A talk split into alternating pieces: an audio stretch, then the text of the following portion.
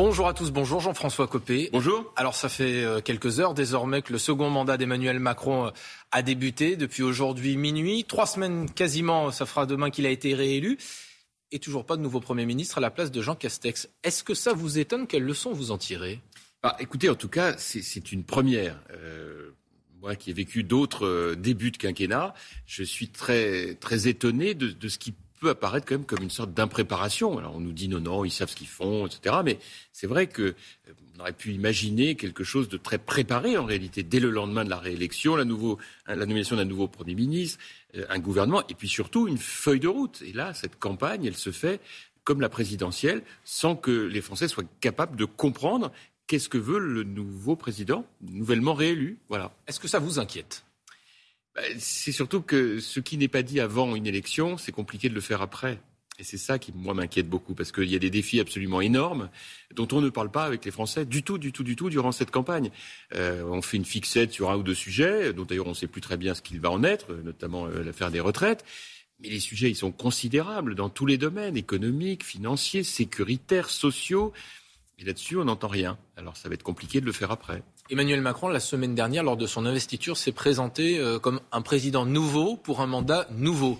Est-ce que vous voyez ce président nouveau? Écoutez, d'abord, je trouve que l'idée, est géniale. Pourquoi pas euh, Mettons de la nouveauté, de la fraîcheur. Mais enfin, euh, on est quand même avec les, à ce stade, en tout cas, les mêmes comportements assez verticaux et, assez silencieux.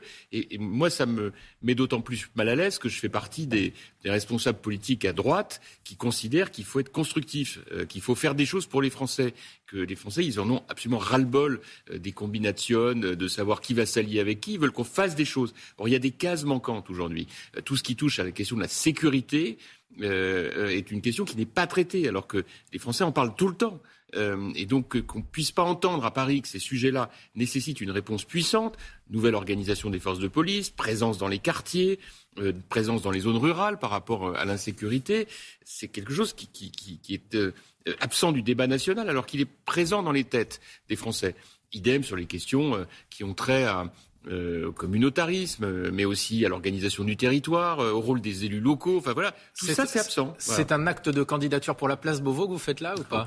Non, non, mais pas du tout. Et vous savez que j'ai dit très clairement ce qu'il en était pour ce qui me concerne. Moi, je me consacre à, à, ma ville de Meaux. Euh, par ailleurs, je suis avocat. Mais en revanche, je participe au débat public. J'ai exercé des fonctions gouvernementales. J'ai été un responsable important de la droite française. Je, je, je m'en inquiète d'ailleurs parce que cette droite de gouvernement, elle doit absolument, d'une manière ou d'une autre, être utile aux Français parce que le combat absolu, c'est aussi la montée des extrémismes. Extrême droite d'un côté et extrême gauche de l'autre avec un Mélenchon et ses camarades qui racontent n'importe quoi et qui troublent le débat et la réalité des enjeux. Alors Jean-François Copé, on va revenir justement cette droite, sur cette droite que vous voulez constructive. Un mot néanmoins sur Jean Castex qui devrait quand même bien quitter Matignon dans les jours à venir. Ça aurait été un bon ou un mauvais Premier ministre? Écoutez, je ne sais pas vous le dire en fait. Euh, L'homme est certainement euh, très respectable, mais en fait, rien ne s'est décidé à Matignon. Euh, le mode de fonctionnement du, président de la République euh, a été un mode extrêmement solitaire. Donc, euh, donc c'est à, à l'Élysée que tout s'est décidé. Alors justement, est-ce qu'il faut toujours construire comme vous le souhaitiez? Est-ce que vous êtes toujours favorable à un pacte de gouvernement? Est-ce que les républicains doivent faire cela avec le président de la République Moi, j'avais une, idée, enfin, qui, comme vous l'avez vu, n'a pas prospéré, qui consistait à, dire plutôt que des débauchages personnels euh, qui, en réalité, ne visent qu'à des carrières euh, individuelles, pourquoi pas, euh, mais ça n'apporte rien comme message politique. Je pense que ça pouvait avoir du sens que les républicains participent pour l'approche qui est la leur sur un sujet qui est le grand échec euh, de, de, ce premier quinquennat et que j'évoquais à l'instant, qui est tout ce qu'on appelle le régalien sécurité, justice, immigration, communautarisme. Il y a là-dessus des sujets très importants sur lesquels rien d'important n'est dit aujourd'hui alors que les problèmes sont énormes. Bon, ça n'a pas été voulu. Euh, y compris par votre parti Les Républicains qui dit indépendance. Les, les, les dirigeants de, de LR n'ont pas du tout voulu, très bien, bon, parfait, c'est le débat. Hein mais euh, comme le président euh, de la République non plus, bah, finalement, chacun reste chez soi. Bon, parfait, ok. Enfin, reste que, euh, une fois qu'on a dit ça, il faut donc que, de toute façon, il y ait le maximum de députés LR pour porter cette voix, et je l'espère, au moins être le premier groupe d'opposition et faire peser le mieux possible nos convictions sur ce sujet. Et c'est plutôt assez bien parti, en fait, parce que sur le terrain, je vois bien que euh, nos candidats un peu partout sont des candidats ancrés sur des territoires, souvent parce qu'ils ont été euh, élus dans les municipalités, ce qui n'est pas du tout le cas des élus marcheurs. Et donc, on a une vraie chance de pouvoir avoir le maximum de députés. Et je pense que les Français ont intérêt à voter pour les députés LR, parce que ça rééquilibrera les choses compte tenu euh, bah, de l'état un peu d'impréparation auquel on assiste du côté des, marcheurs, des horizonneurs, enfin tout ce, nouveau système-là qui, qui, est quand même très compliqué à comprendre. Jean-François Copé, question courte, réponse courte. La majorité ne présentera pas de candidat face au patron des députés des Républicains, Damien Abad. Est-ce que ça vous pose problème? Est-ce que Damien Abad doit quitter les Républicains? Absolument pas. Euh, si les marcheurs veulent pas mettre de candidat face à Damien Abad, c'est leur histoire. Mais enfin, dans ce cas, on peut dire la même. Sinon, il faudrait, dire la même chose de ceux de nos candidats qui n'ont pas de, Front National ou de, de, Zemmourien dans leur, dans leur circonscription. C'est absurde. Euh, que le meilleur gagne. Alors, ces législatives approchent, mais ce que voient les Français au quotidien, c'est leur porte-monnaie avec une inflation qui est de plus en plus forte. Euh, plus 4,8% sur un an en avril. L'énergie, c'est plus 26%, l'alimentation quasiment 4%. Concrètement, vous, qu'est-ce que vous pensez qu'il faut faire? D'abord, je, suis, moi, désolé qu'on ne dise pas la vérité aux Français. Le problème, euh, c'est pas simplement que les prix augmentent fortement, ça c'est déjà un problème énorme, mais c'est surtout qu'ils augmentent et que dans le même temps, il n'y a pas de croissance économique. C'est-à-dire un phénomène qu'on connaît bien en économie qui s'appelle la stagflation. Et donc, sur ce sujet-là, le risque, c'est que, évidemment, le pouvoir d'achat des Français va euh, énormément baisser et qu'il va y avoir une attente très forte d'augmentation des salaires. Quelle réponse Mais si on augmente les... Écoutez-moi, c'est très important. Si on augmente les salaires sans augmenter la production, le risque, c'est que nos coûts de production vont être énormes et qu'on ne pourra plus rien vendre. Donc, il y a un risque de crash économique majeur. Et la seule manière de s'en sortir, et il faut que le gouvernement ait le courage de le dire aux Français, mais on n'a pas de gouvernement pour le dire. Et on est en pleine campagne électorale où les gens doivent l'entendre. Sinon, on ne pourra pas le faire après.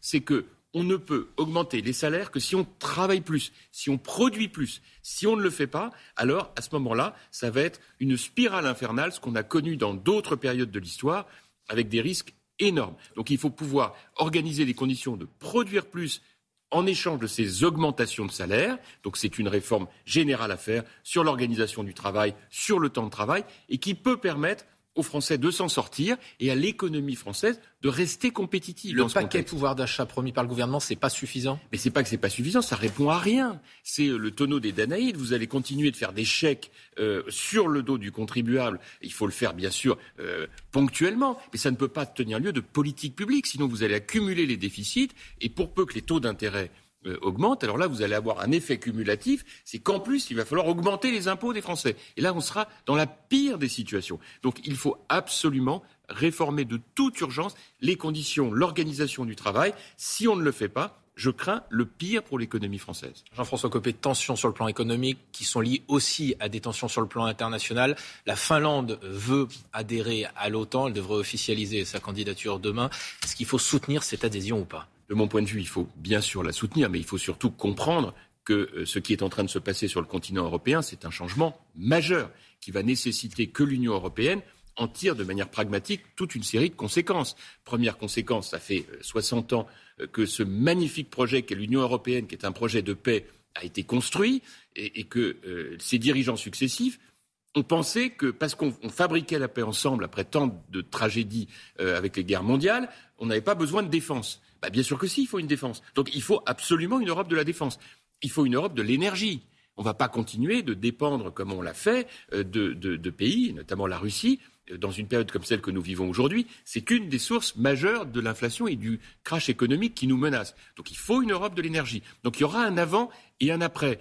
Parce qu'effectivement, on est en train de comprendre que l'Ukraine euh, va peut-être gagner la guerre, ou qu'en tout cas, la Russie ne va pas la gagner. Et donc, ça veut dire qu'il va y avoir des enjeux géopolitiques majeurs. On ne peut pas faire comme si de rien n'était. Il faudra évidemment, et Emmanuel Macron a raison, d'une manière ou d'une autre préparer l'après-guerre, renouer d'une manière ou d'une autre avec la Russie, mais avec une très grande vigilance. Le président ukrainien accuse Emmanuel Macron, je cite, de vouloir faire des concessions diplomatiques à la Russie pour mettre fin à ce conflit. L'Élysée euh, le dément. Est-ce qu'il ne faut pas faire attention à ne pas trop céder, justement, mais il, le pas question, Non, mais il n'est pas question de, céder quoi que ce soit. Euh, d'abord, le président ukrainien, il est dans son rôle, il mène un combat héroïque, mais enfin, il n'est pas question de céder quoi que ce soit à qui que ce soit. Il est simplement question d'avoir en tête qu'il y, a, pendant la guerre et un après-guerre. Je vous rappelle que les grands dirigeants euh, alliés pendant la Seconde Guerre mondiale, eh ben, ils n'ont pas attendu 1945 pour préparer l'après-guerre. Il y a eu un certain nombre de conférences, et notamment la conférence de Téhéran, puis la conférence de Yalta, en pleine guerre, où les dirigeants ont commencé à réfléchir à l'avenir. Donc il faut continuer à discuter avec Vladimir Poutine. Oui, en l'occurrence, euh, les, les, discussions avec Vladimir Poutine aujourd'hui, elles sont assez stériles, comme vous l'avez compris. En revanche, ce qui est important, c'est que les dirigeants européens comprennent qu'ils doivent construire leur souveraineté et leur indépendance et ne plus dépendre euh, bah, euh, des approvisionnements russes en énergie, euh, des approvisionnements militaires de, de, de l'OTAN ou des États-Unis. Il faut qu'on ait notre propre indépendance. C'est absolument majeur. Merci beaucoup, Jean-François Copé. Merci à vous, Maya. Merci beaucoup.